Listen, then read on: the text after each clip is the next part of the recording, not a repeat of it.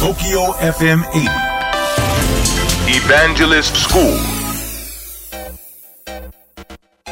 東京 FM エヴァンジェリストスクール4月9日分放送のポッドキャストを私エヴァンジェリスト西脇がお届けしてまいりたいと思っております。放送の中では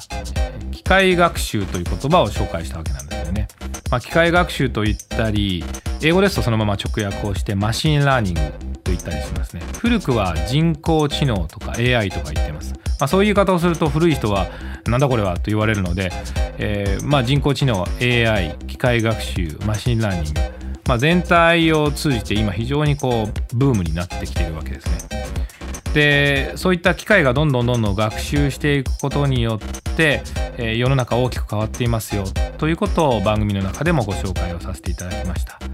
まあ、番組の中では2045年問題ということを、えー乃木坂46の若月さんと一緒にお話をしたわけなんですが、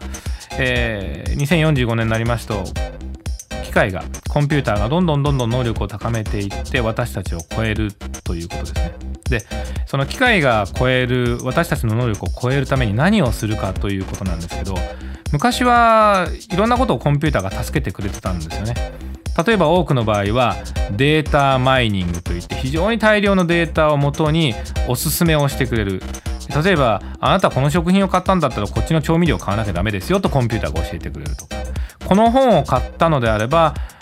こっちの本もおすすめじゃないですかというふうにおすすめをしてくれる。まあ、レコメンドエーションなんて言われたりしますがこれが、えーたくさんのデータを元にしたデータマイニングによって可能になっています。ま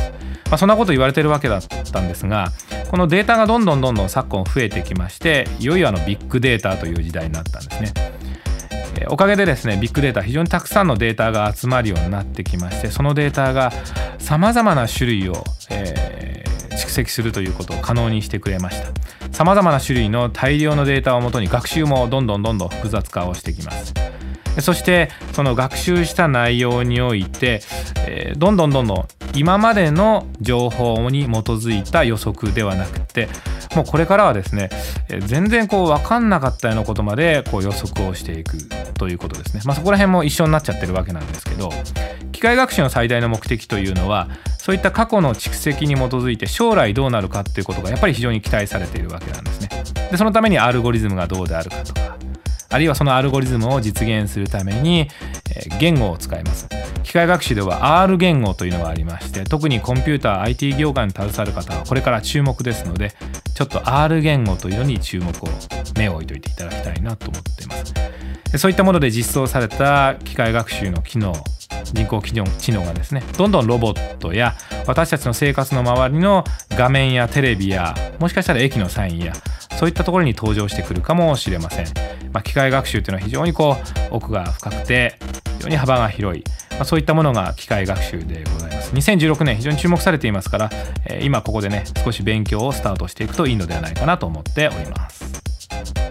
え東京 FM エヴァンジェリストスクールでは私エヴァンジェリストの西脇と乃木坂46の若月由美さんと一緒にですね毎週土曜日深夜12時30分から大変楽しくお届けをしています。えーぜひ皆さんオンエアの方もお聞きいただければと思っております。IT をいかに運用するかが求められる現代。武器であり財産でもある情報をどうやって守るかが企業の今後を左右します。だからこそリスクに備えた IT 運用管理ソフトウェアを情報漏洩対策を支援する